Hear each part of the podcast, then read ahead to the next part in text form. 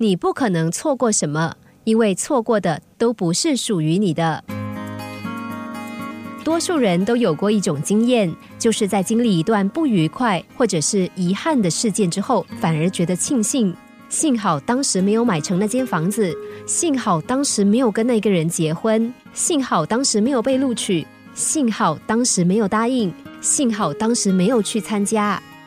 上天安排每件事，一定有它的美意。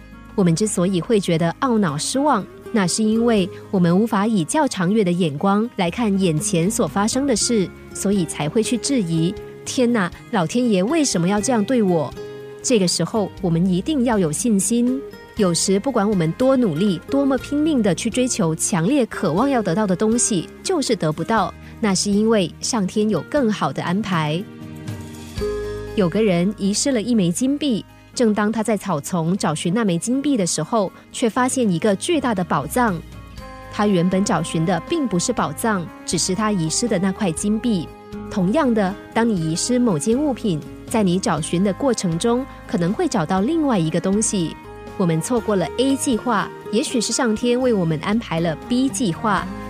当时空环境不允许我们现在完成某件自己想做的事情的时候，这只是代表着未来还有更好的选择在等着我们。你陷入困局，可能是上天要你不再局限自己；你遇到错的人，可能是上天要你在遇到好人之前遇到坏人，让你学会爱和懂得珍惜。你不可能错过什么，因为错过的那都不是属于你的。等事过境迁，再回头来看。你就会懂，就会领悟。幸好天不从人愿，那些曾经以为的不幸，原来是迟到的幸福。